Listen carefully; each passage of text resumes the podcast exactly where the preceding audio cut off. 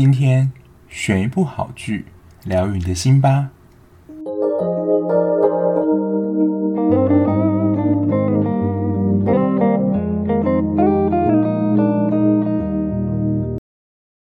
Hello，欢迎收听今天的节目。好像跟大家说，就是请大家留言之后，好像留言数有稍微变得多一点，就是非常感谢大家。那一开始先来回复一下 MixerBox 上的留言。婚词离曲那一集有一个观众呢，他说，嗯，他的感觉跟我蛮像的，然后希望第三季不要太拖，然后他也非常喜欢宋元，对宋元这个角色就是令人非常喜爱，就是希望第三季呢，虽然已经看到第二季结尾，你知道是一个非常傻眼的结局，可是还是会非常期待第三季要怎么演。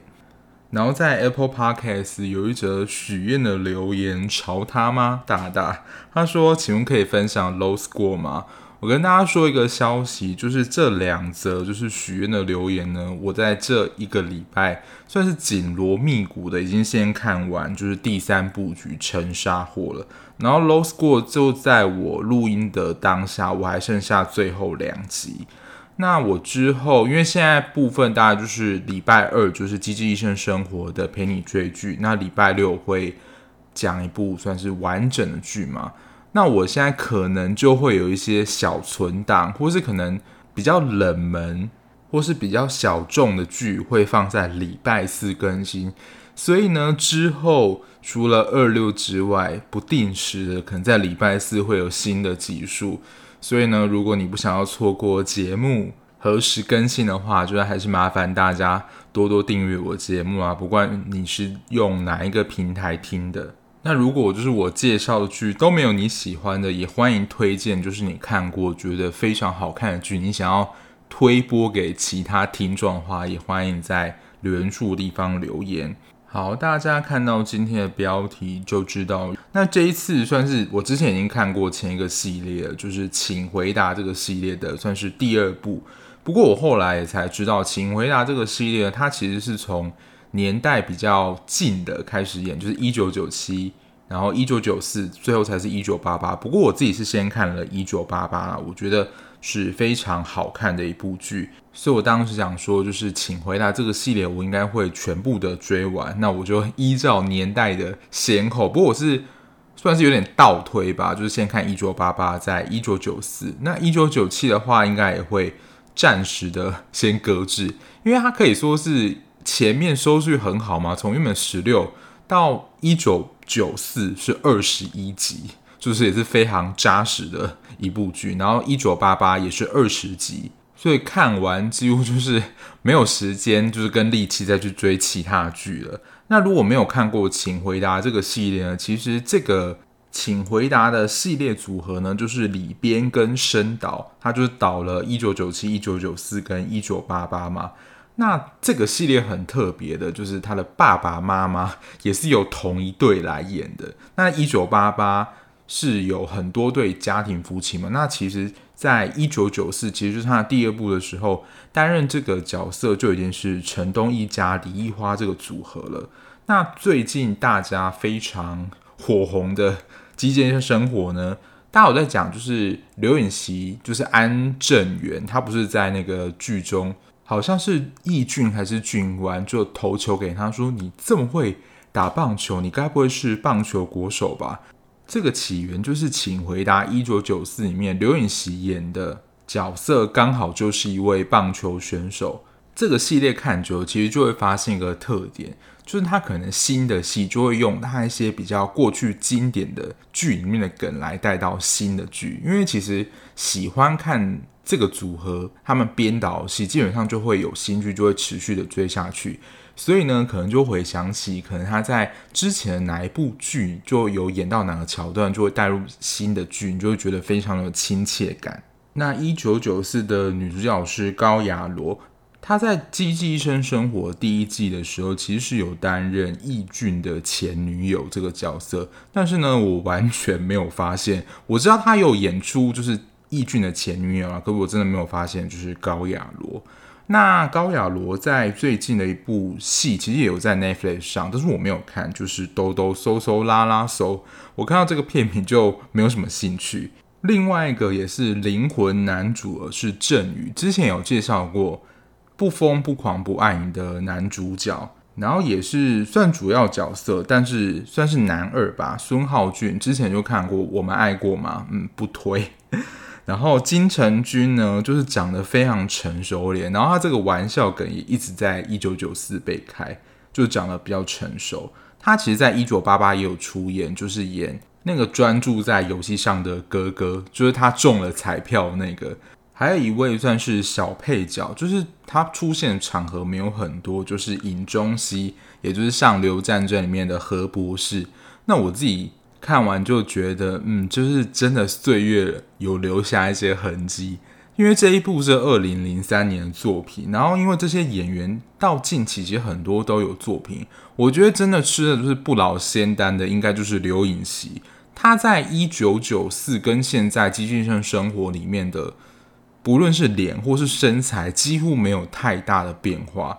我觉得这最明显就是尹中熙，他眼袋在《上流战争》里面变得很深，当然也有可能是《上流战争》里面角色的设定。不过他在一九九四看起来真的非常的年轻。然后孙浩俊跟高雅茹，我觉得其实有一点点差，但是还不会差太多。刘允熙真的是没有什么变。然后郑宇也是有一点点变化，毕竟这已经将近快十年的戏了。但我只能说啊，刘允熙真是保养得宜。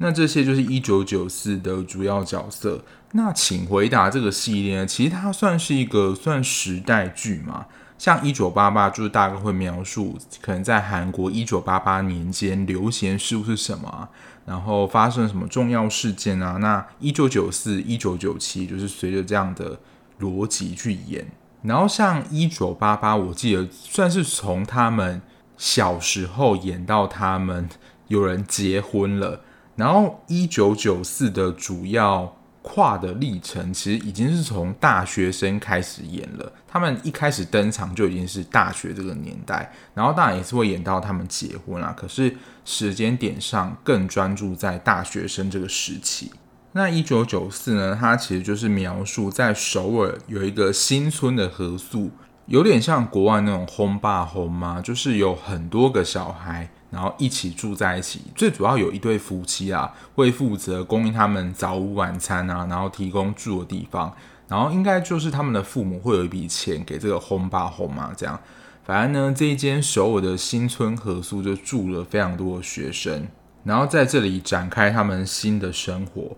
我在看一九九四的时候有一个既视感，因为之前不是介绍过我的上流世界嘛，不是说那个凶杀案这个梗就是用了从第一集到十六集一直在铺吗？然后呢，请回答一九九四也同样用这个手法，不过他用这个手法呢，就是在猜女主角最后到底嫁给了谁，她的老公是谁这样。然后在演绎上也是采用双时间轴的做法。就是会演一九九四他们现在的生活，还有他们未来二零零三年结婚的生活是怎么样。我记得在一九八八也有这样的说法，就一下演他们现在生活，然后一下演他们未来变成的模样是怎么样。然后这个猜老公是谁的游戏呢，就一路玩到了二十集才揭晓。二十集就能够完人揭晓，然后二十一再整个做一个收尾。我原本以为看那个维基百科，他写二十加一，因为有了二十集播完，会有一集类似特辑，告诉你说整个故事编排或是一些花絮等等。结果没有，我二十集看完，就这应该还没结束吧？没想到二十一就是还是一集完整的故事情节。而且我觉得他真的还蛮厉害的，因为其实这个猜老公，他每次都是提出一点一点的线索，但是呢，他又不会直接的照到说，就是她的老公到底是谁，只有到二十一集的时候才会揭晓，因为中间就已经会出现一对合宿的 CP 了，所以呢，陈纳静的老公到底是谁，其实最后只需要在两个人去猜，可是这两个人其实也很难猜。我记得在中间有一集，他在现代时空里面，就是纳静要叫老公的时候，他其实有叫老公的本名。可是呢，这一出戏有一个算是我觉得别有用心设计的地方，因为在剧情里面，大家互相称呼都是叫称号。比如说呢，纳静的哥哥就是郑宇言这个角色，他其实并不是纳静的亲生哥哥。他跟纳静的哥哥是很好的朋友，可是纳静的哥哥呢，在小时候就因为生病过世了，然后他自己主动呢要到纳静他们家成为他的家的孩子。不过在家里面，他们都称为他叫做“乐色哥”，因为呢，他居住的环境就真的非常的脏乱，就东西都乱丢啊、乱摆，就很像你看到那种你要找东西的时候，你可能就会看到一堆垃圾，你根本不知道就是。要找的东西在哪里？可是他可能会说乱中有序这样，所以在剧中呢，不论是他的爸妈或者是他的这些合宿的朋友，都叫他“垃圾哥”。那孙浩剧里面叫做海泰，他们其中也蛮有趣的，就会这个称号就会被称为地名。海泰也是韩国地名。然后金城君里面叫做三千浦，三千浦自己还去查过韩国的地图面，三千浦。离首尔真的有一段距离，因为他第一集就可以说是啊从早到晚就是迷路在这个去合宿的过程当中。但我会分享一下，我觉得这我蛮有共鸣的。刘允熙的角色里面叫做七风，他里面有一个他的堂弟叫做喜滋滋。那我刚刚说，即使在现在那个片段，陈娜静叫她老公的本名的时候，你其实你根本在。记得啦，在剧中她很少提到她老公的名字，所以即使提到本名，你根本在想说这个人到底是谁。而且我现在来说啊，因为其实你看到中段就大概会知道说谁可能是陈娜静的老公。乐色哥的本名叫做金在俊，然后喜滋滋呢叫做金东俊，然后七风呢叫做金善俊。你真的只有去查维基百科，你才会知道说他们里面角色的本名到底叫什么名字。所以当里面角色娜静这样说：“哎，那个谁谁帮我拿什么东西的时候，他其实在叫我老公。可是你的心里就会想说：这谁呀？哦，刚刚忘了介绍，还有一个女房客叫做云珍。那允珍跟三千浦呢，我可以先公布这一段，因为他大概在中段就会出来了。”就是合宿里面的一对欢喜冤家 CP，因为他们其实一开始也是互看不顺眼，但是就是那种爱的火花，不知道从什么时候开始慢慢燃烧的。所以在情感路线上，就是刚刚提到那三个人，当然有其中一个啦，就是烟雾弹，但是有其中两个人，就是跟纳金都互有来往。真的，就是看这一部的时候，也不要先去查这些资料，因为你可能查之后呢。就知道谁是娜静的老公。可是我真的觉得很吊诡，是因为其实我在还没有看完的时候就先去查资料，结果跟我想的不一样。就是他最后老公人选，有看的观众不晓得你们当时有猜到说最后娜静的老公是谁吗？那如果你还没有看过的听众，就先不要查资料，先去看剧就对了。而且在拍摄现代的场景的时候，因为他们。拍现在场景的时候，就是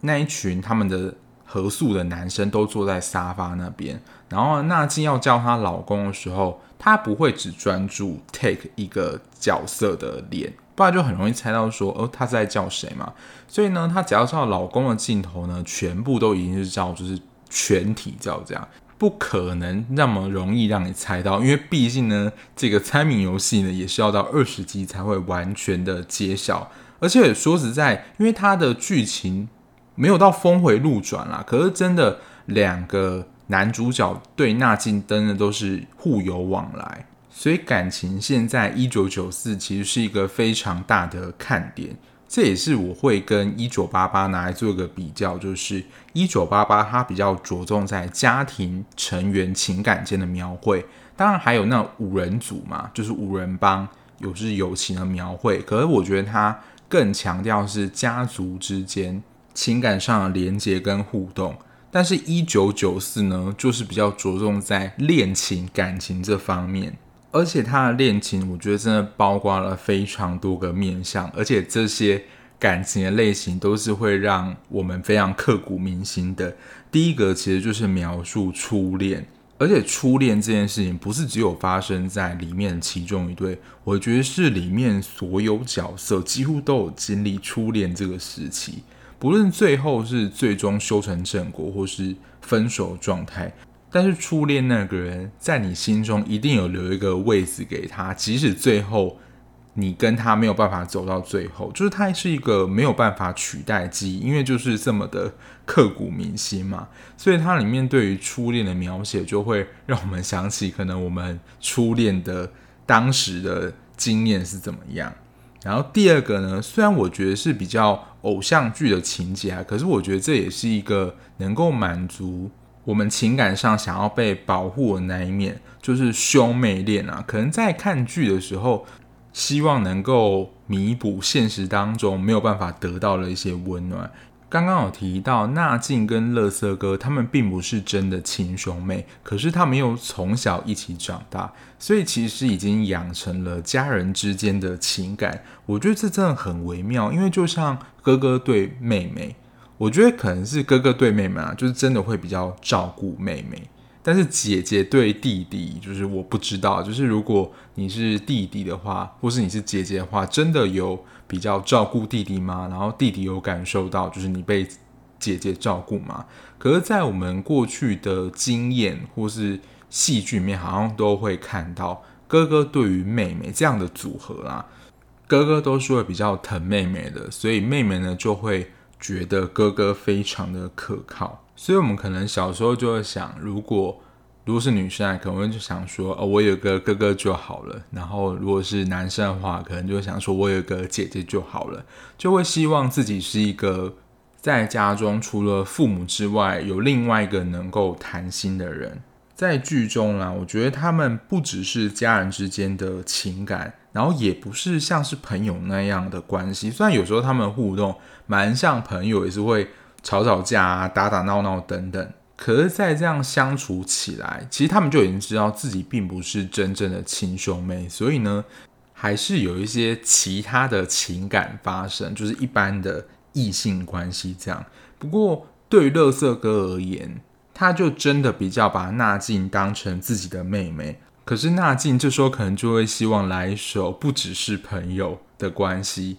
因为他们就比较像家人关系，所以一开始乐色哥呢就不太可能把他当成是异性关系的这种看待。可是呢，就是他会希望，就是娜静啊会希望乐色哥能够把自己当成一个女人看待。因为就好像我们可能在熟人面前啊，就会表现得非常的自在，然后可能有一些坏习惯就跑出来。可是，在异性面前啊，或是喜欢人面前，这些小习惯、坏习惯都会先隐藏起来，等到之后哦，如果真的比如说追到手了，或是真的结婚在一起之后，这些自然的一面才有可能渐渐的放出来。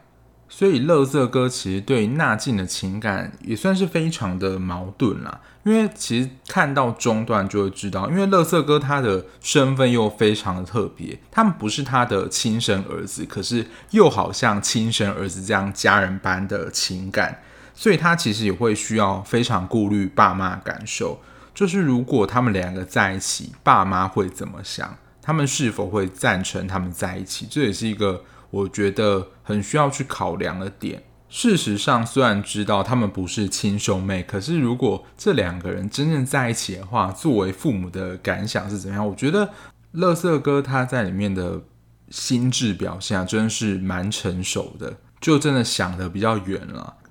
所以这个兄妹恋，我觉得其实也满足了，就是看剧人的心情，就会很希望自己的恋情里面的另外一半是一个非常可靠，然后是自己能够依靠的一个人。除了刚刚上述几种讲的恋情类型之外呢，还有一个我觉得也是非常经典的恋爱类型，就是单恋。单恋在这一部剧里面其实也出现了蛮多次的。首先就是女主角娜静嘛，就一开始她对于垃圾哥其实就是一个单方的单恋，可是他们最后有没有在一起，我不告诉你，就自己去看。可是可以知道，就是娜静一开始是对乐色哥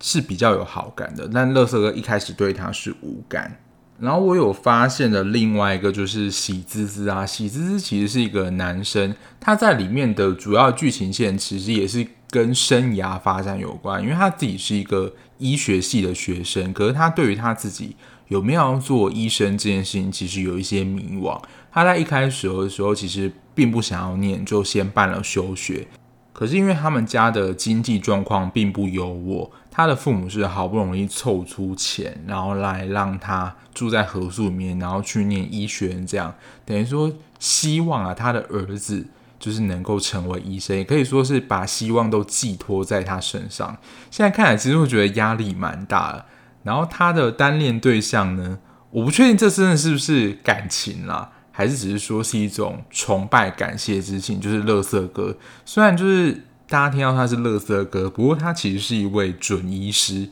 就是是喜滋滋的学长。在医学院的时候，喜滋滋其实受到垃圾哥蛮多的照顾，不论是课业上或心理上，可以说是喜滋滋的人生导师啊。但喜滋滋在里面其实并没有出现太多，就是告白啊，或是什么样的动作。但喜滋滋到最后有一个爱情戏，我觉得是蛮突然的。而且如果有看过的人，应该知道，他说他那个时候想要确认一下恋情。我就想说，他是要确认什么吗？因为他那个时候其实就是亲吻了一个他一起去联谊的对象。而且那个人最后变成他的就是结婚对象，所以一开始啊，不晓得他对乐色哥的情感是什么，我觉得还是保有一点想象空间。然后再来呢，一个也是非常明显的例子，就是戚风啦，他就是对纳静一直都有好感，可是纳静因为就是喜欢乐色哥嘛，所以对戚风的感情也是有一点不上不下的关系。可是戚风就是。他并没有放弃，即使他知道纳静可能喜欢的是乐色哥，可是他就是会待在原地。他说：“诶，如果就是两年之后你身边没有人的话，你就跟我在一起吧。”而且戚风在里面算是有名人物，他不是单纯那种棒球选手，他是可以说上得了那种大联盟的人嘛，因为他最后还有出征到日本啊，还有美国去比赛，也真的是一个蛮显赫的人物。虽然初恋的感情不一定能够走到最后，不过在这部戏里面呢，三千浦、喜滋滋跟海太他们都是跟初恋在一起，我觉得真的是还蛮浪漫的。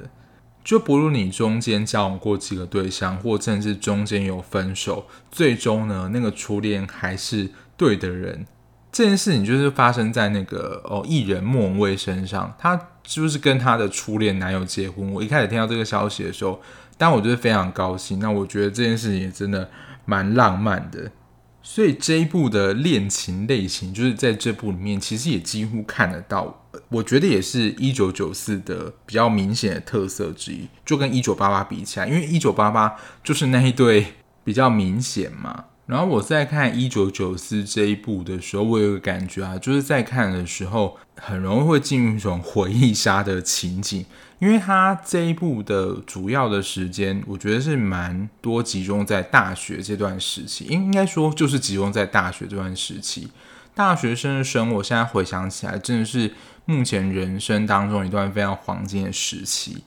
我同事在讲说，他是说他自己最喜欢一九九四，因为跟他自己的经验非常的接近。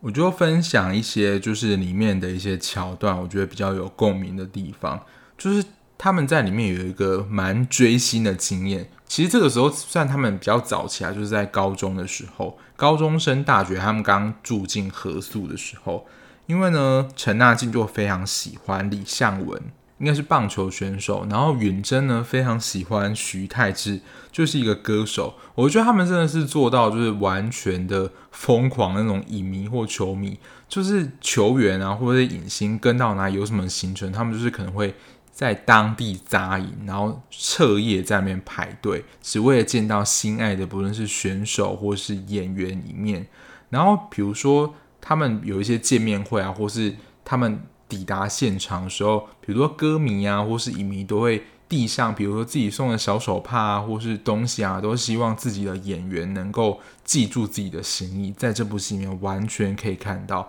他们在高中升大学那时候，完全就是一个追星族，而且是非常疯狂的，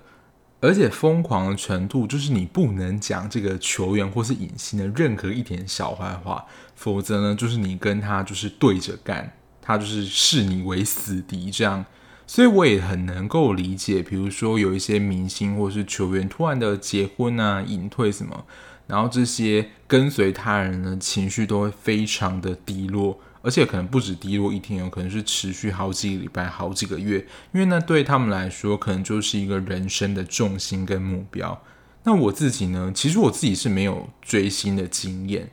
硬要说啦，就是因为我非常喜欢刘若英，我自己有去参加过她的。应该是签唱会，有跟他本人握到手，他本人非常的亲切，而且他的握手也不是随便这样轻轻的握，虽然就是我们是异性之间，但他握手还是你知道非常的有力握手，不是很敷衍的。这大概是我唯有真的去追星过明星，参加演唱会那种什么不算，可是就是真的想要去亲自见到明星本人的这样经验。可是我追星程度。远远不及，就是他们在戏剧中程度。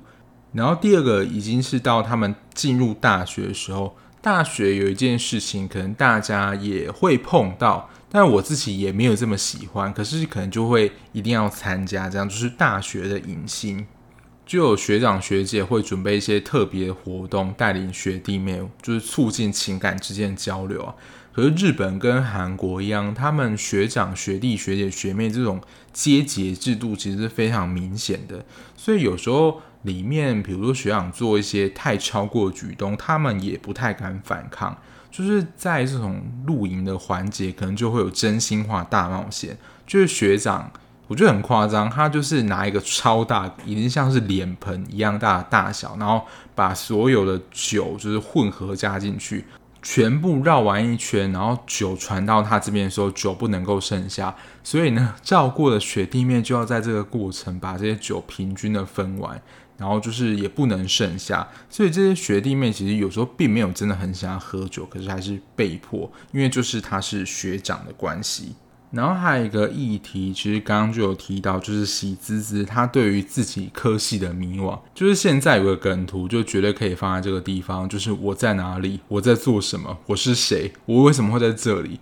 就我来念这个科系，我不晓得我将来要做什么，我到底要去哪，就是完整很多 OS 跑出来，就会对于自己的生涯感到迷惘，因为。考上这个科系，有些人啊，就是分数到，就包括我本人，就是我当初是分数到去念了教育系，但其实我一开始对教育系根本在做什么，我完全的不知道，也没有任何兴趣，也可以说是我爸妈就是说，哦，那你以后就当个老师好了，就是这样轻易的，就是填了这个刚好分数到的系。我也是可以在大学当中才慢慢的找出，哦，可能自己对于心理是比较有兴趣的，所以后来去念了。心理智商的研究所。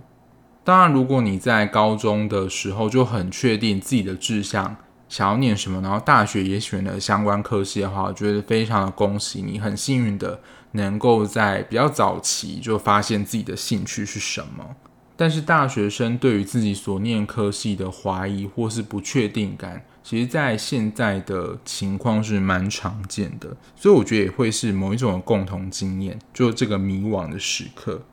在大学以前有一个 slogan，我不知道现在还是不是，就是那时候我都忘记是哪一个人说哦，大学有必修的三学分，就是课业、感情跟社团嘛。所以在感情这件事情上，不知道现在有很多的形式活动可以就是认识新的人，以前可能都需要靠联谊，当然现在还有联谊啦，但就是联谊这件事情，我自己本身是没有参加过。但剧中看到他们参加联谊，我能够想象那个画面。比如说呢，可能对方的长相不是你喜欢的，或是在聊天的时候一开始没有话题可以聊，就显得非常的尴尬，然后听不懂可能对方说什么，或是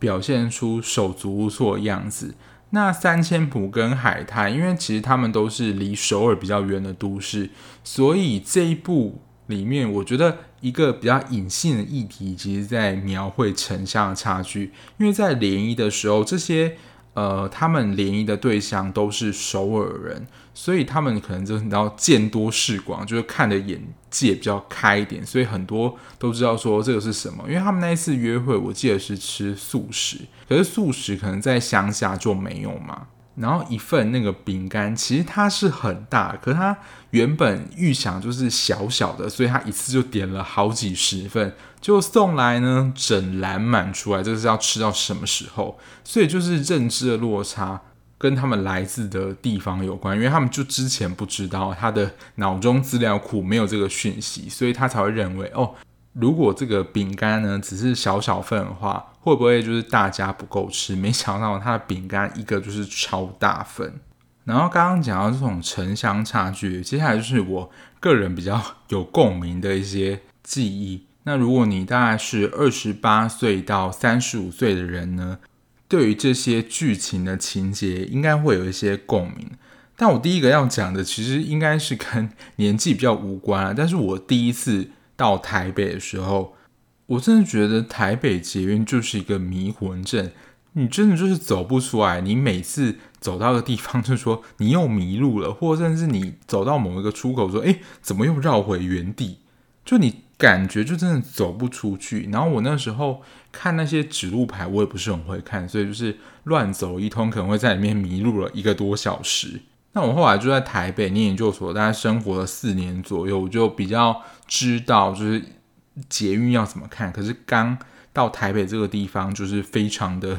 手足无措。其实这个就是在一开始的时候，三千埔要到首尔合宿的时候，经历这个从乡下到都市的这个过程，不论是交通啊，或是地点、地图，其实都不会看，然后也自己很手足无措。这样，那我自己有去查了一下，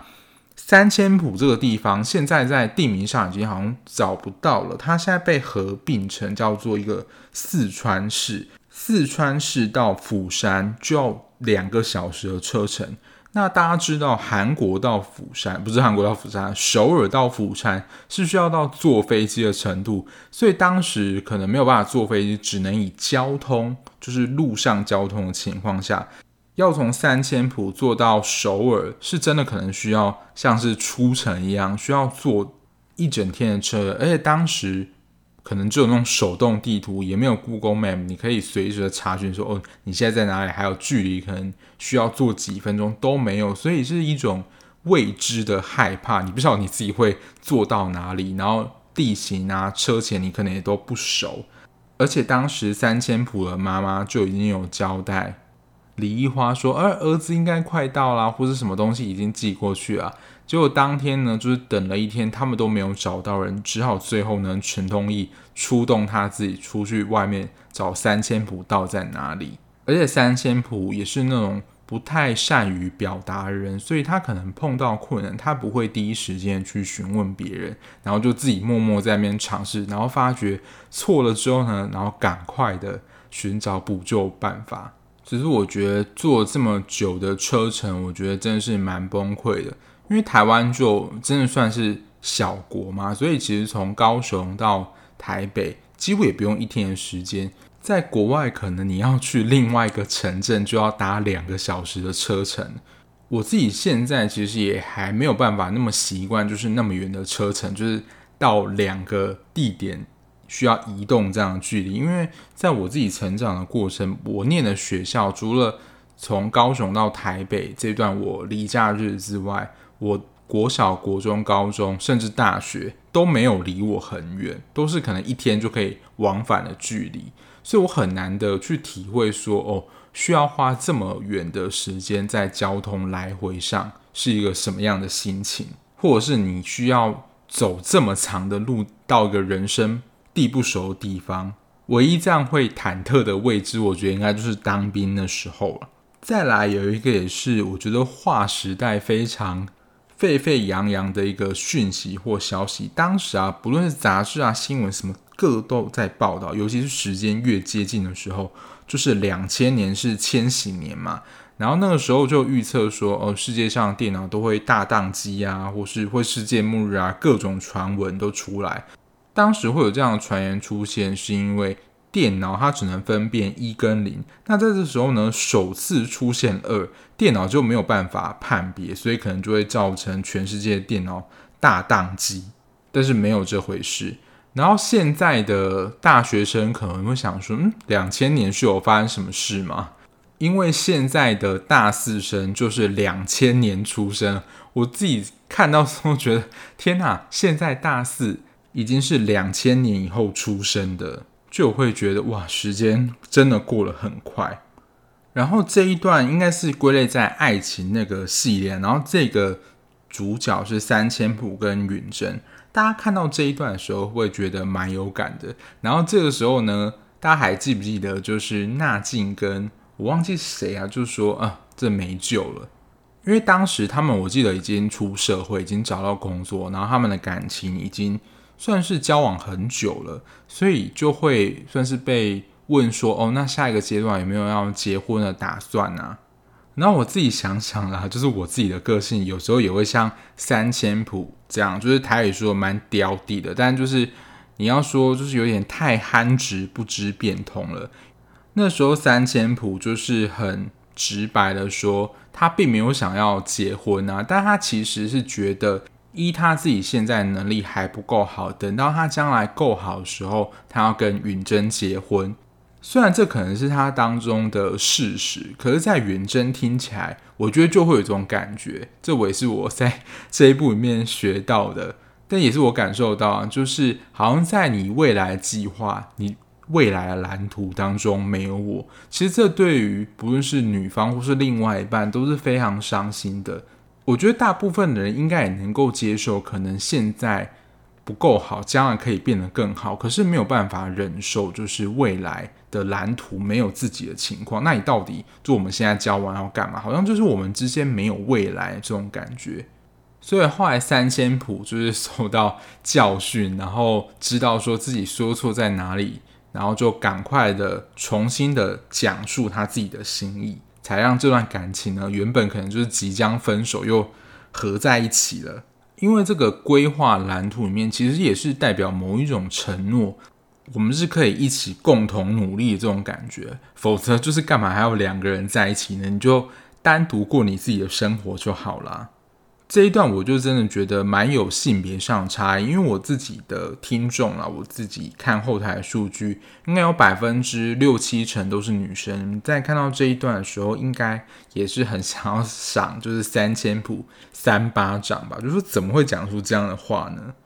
然后它既然是时代剧嘛，它其实就会融入那个年代，比如说一九八八或一九九四。真实发生的事件改编，就是应该说融入在剧情里面。有一个比较明显的，就是韩国的三丰百货倒塌事件。这个真的是蛮严重，在韩国历史上蛮严重的一个意外，当时造成五百多人丧生。那这种百货相关新闻啊，我自己最印象深刻。高雄有一间现在已经倒了，叫做尖美百货。因为以前就是我很喜欢跟我妈去那边吃东西啊，然后去顶楼游乐场玩游戏。反正当时高雄的百货还没有这么多的时候，尖美百货是一间我觉得标准蛮高的一家百货。就是如果就我爸出差，我就会跟我妈去尖美百货玩。然后殊不知某一天呢，就知道尖美百货发生火灾的消息。当时我记得并没有造成太大的损伤，可是呢，这件事情就一直在我的心中一直记着，因为毕竟那可能是一个从小很多美好回忆的地方，不论是跟家人之间在一起的记忆，或是自己去游乐场游玩的记忆，好像在那一瞬间就是被烧掉的感觉。这个三丰百货的倒塌事件是蛮明显的啊，就是在现实当中的事件融入在剧情里面。然后有一个，其实是应该说各国都是这样吧。可是棒球会被当成国球这件事情，应该说很风运动啊。在当时世界杯有一个主办国应该是韩国啊，所以在某一个桥段就会看到，就是一家人一起坐在电视机面前，就是为奥运加油这样子。其实现在还是啊，可是这种世界级的比赛就会更。凝聚家人之间的动力，一起为国家加油，这样。那在这一部面其实也看得到。然后因为今年奥运刚结束嘛，那也因为奥运羽球在这一届大放异彩的关系，所以我之前还有追一部就是羽球少年团，它已经完结了，我之后会做。但是也真的是因为我看到了就是羽球这一届奥运非常大放光芒，所以我才会去追这一部。还有一个桥段可能。大家可能会比较没有那么印象啦，可是这个东西，我提到这个东西本身也是非常有年代感，就是 MTV。现在人我不知道现在不知道还有没有 MTV，但就是一个可以租影带的地方，然后就是类似现在的 KTV 一样，但它也是一个包厢。可是呢，MTV 这个地方呢，就会被人联想到以前可能就是如果要去开房间的话，MTV 可能就是。根本没有在看电影，就是醉翁之意不在酒，可能就会在里面做一些就是比较亲热的事情。所以三千普那个时候跟海泰他们要去 MTV 看电影的时候，那个带位的人就看到两个男的，就是跟他们说：“哦，不好意思，没有位置，已经客满。”可是他们就觉得很奇怪啊，后面的人其实就一直来来去去，就是有楼梯之间都有人啊，怎么会没有位置呢？后来才知道，哦，原来 MTV 是这样的地方。他们在当下可能就是想说，我就只是想要看个电影而已。在 MTV 的场景，我现在有看到，除了他们在剧中之外，我自己本身是没有真的去过 MTV 这个地方。那上次看到 MTV 的戏剧，就是刻在你心里的名字。接下来我要讲的这件事情，应该也是女生比较无感，就是当兵这件事情。在韩国，他们现在当兵还是要蛮长，大家都需要当两年的时间。诶，因为民族性的关系，他们对于当兵这件事情是感觉到非常的荣耀的。等于说，真的可能就是那种很刻板印象，说如果你没有当过兵，可能就不是男人这样的话。而且他们当兵可能不像我们都是大学或是研究所一个学程阶段结束才去当兵，他们有可能就是在大学期间念到一半就会先休学跑去当兵，当完之后再回来完成学业。所以我们在大学时间很长，可能是二十二岁就当兵，他们可能回到大学的时候已经二十四、二十五了，也是蛮多的。这个是台湾跟韩国当兵不太一样的地方，而且韩国就真的蛮多是以就是军警为戏剧的背景。最近有一部呃丁海寅所主演有一部有关于军人的戏，也会在 Netflix 上，之后我应该会看。刚刚可能是分享一些我们可能共有的经历，有共鸣事件。我在一九八八那一集应该也有提到一些可能属于那个时代的怀旧产物。这一次我就比较没有一集一集这样记啊，但是我就有记住说，呃，我比较有印象的东西，有一个他们在看电视的一幕，在演包青天，因为他们里面的有一些戏剧画面是真实呈现，但是又没有买版权，所以只好打马赛克。这样的问题在一九八八真的是我觉得很严重。你在很多的画面就会看到，哎，这个画面怎么都白白的，不知道他在演什么东西。可是因为包青天的样子跟那个声音太经典了，他虽然有打马赛克，但是就雾雾的，你还是可以非常明显看得出来，那就是包青天。而且在那个年代，港剧也是非常的流行，所以他们其实那时候都会提到张国荣啊、刘德华，尤其是张国荣，在一九八八、一九九四都有。一直被拿出来讲，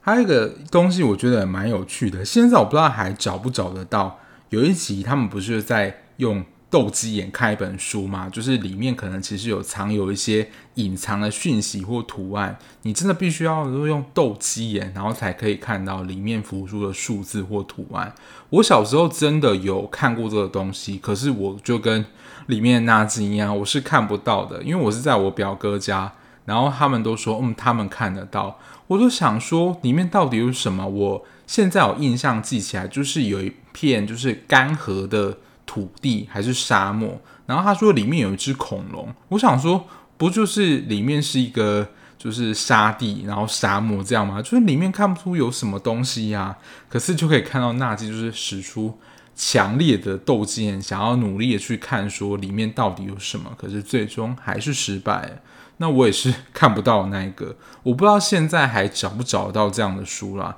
但我不晓得，就是跟我同一个年代，就是二十八到三十五左右的人，有对这个东西的记忆吗？我当时看到，我想哇，好怀念，现在还有这个东西吗？然后再来就是，其实已经提到过蛮多次，可是我还是没有用过，因为我那时候。要用这个东西的时候，其实应该渐渐的退流行了。然后当时因为还小，也没钱买，而且我觉得也不需要，就是 BB 扣。就像戏剧演的那样，会有个号码能够打进去你的扣子里面，可是你没有办法听到，你还是必须要找有公共电话或是电话的地方，有点像是现在我们的语音讯息这样，就是要收听讯息，请按一；如果要留言，请按二；挂断，请按三。因为我们现在就直接用手机操作嘛，可是他们还是要回到公共电话。才能够知道说发生什么事情，因为可能只知道说哦是谁 call 你这样，因为就像电话号码这样。再来就是拿起你手边可能在你手上一天最长的东西，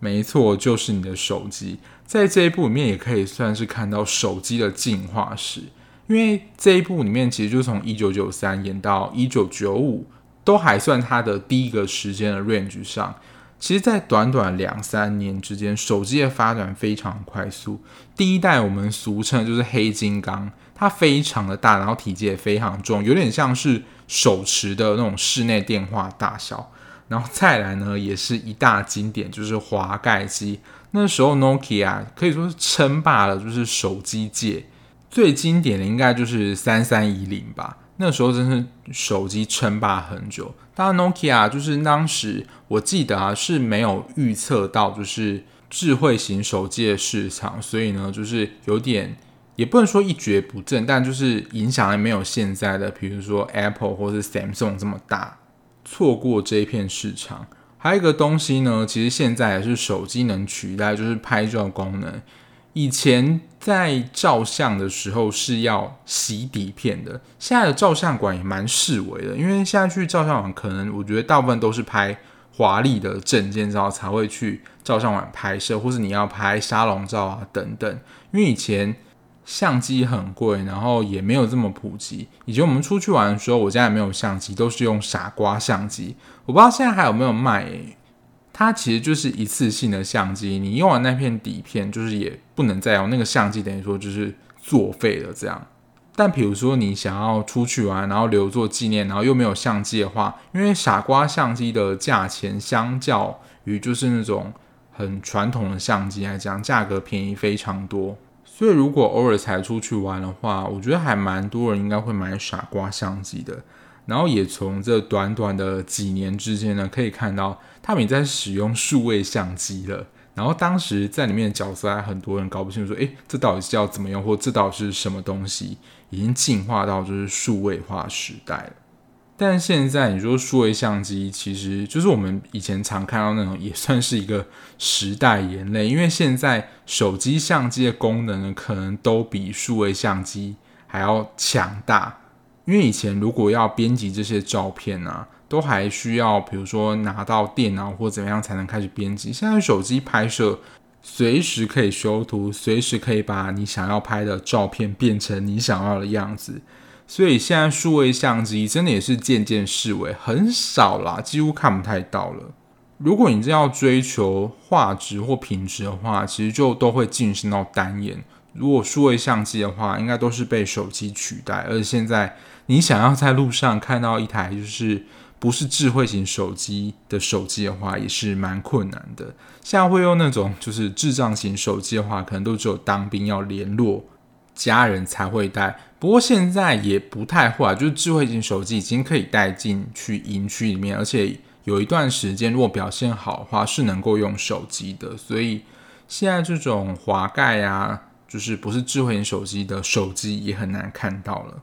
那这个就是大概是请回答一九九四，我自己看完的一些心得，还有一些小感触跟大家分享。那其实这种比较有代入感的戏，我都还是建议你自己亲身去看，会比较有那个代入感。尤其你是出生在就是二八到三五这段期间的人呢，你就会有一股亲切感。虽然在现代啦，大家会说七年级会是比较算是辛苦的一代，因为没有赶上就是我们爸妈那个台湾经济起飞的年代，现在已经是万物齐涨，然后通货膨胀的年代。可是，在最后啦，它的结尾这种请回答系列都会让你有一种就是暖暖的感觉，但是它的这种叙事手法也不会让你觉得过于的矫情。就你虽然在日子当中可能会感觉到有时候会有一些辛苦不顺的地方，可是呢，这条路就是目前生活还是可以持续过了下去，而且里面还是有一些美好的日子在。然后我不知道，在一九九七，因为一九九七是这个系列第一部嘛，就是这个系列为什么会叫做“请回答什么什么年代”？在一九九四，我忘记一九八八有没有这样呈现啊？可是，在一九九四，它最后的那一幕，我终于知道说为什么这一部戏叫做“请回答一九九四”。其实这个“请回答”呢，就是在呼应我们这些。观众就是，如果这些事情你都有记忆、经验，或者你有共鸣的话，你听到了就请回答，就代表说哦，我我我也有这样的经验，就是有一个 echo，就说哦，原来你也是成长在这个时代的人。然后刚刚前面说过了，请回答一九九四是这三部里面最长的，总共有二十一集。我自己觉得它是算偏长一点啦，后面的节奏我觉得算是有一点点小拖，所以我其实就是开的倍速有更快一些。我觉得大概二十集收就差不多了。但请回答这个系列，应该说深导啦，它在剪辑上我觉得也是很强的，它的故事非常的流畅，不会让你觉得有看不懂的地方。然后跟记忆一样，就是没有坏人，没有反派。比起家人之间亲情的这种戏码人，如果你对于爱情、自己的爱情生活想要再次回味可能当时的感动的话，那种小鹿乱撞、雀跃的心情，就是可以看《一九九四》。那如果你喜欢看家庭亲情戏的话，《一九八八》会比较适合你。但整体来说，我都蛮推荐的。那《一九九七》就请大家在。慢慢等喽，就是一九九七，我还没有看。那如果你自己已经看过这一部的话，我觉得偶尔拿出来回味吧。就是如果现在的生活不是很顺遂的话，我觉得还是有一些能够疗愈自己的部分啦。哇，这一集应该是目前我录起来就是时间应该会最长一集，虽然是没有超过一小时啦。不过如果你听到现在的话，就非常感谢你的收听啦。那就再提醒一下，如果前面可能是快速拉过，没有听到我讲的话，就因为目前的节目形态啦，所以我看的剧其实有累积一些。那我现在上片的时间就是。应该尽量就维持在二六。那因为有一些累积片段的关系，所以在礼拜四的时候会不定期的可能会推出一些就是比较小品，或者是可能 没有这么好看的剧，但是我看完的剧还是会跟大家分享，那让大家作为一个参考。那如果不要漏接节目讯息的话，就是在你习惯使用的聆听平台上就按下订阅，就不会错过的节目喽。那如果我对我的节目有任何意见的话，也欢迎就是在任何我看得到的地方留言，让我知道。那我们就下一节目再见喽，拜拜。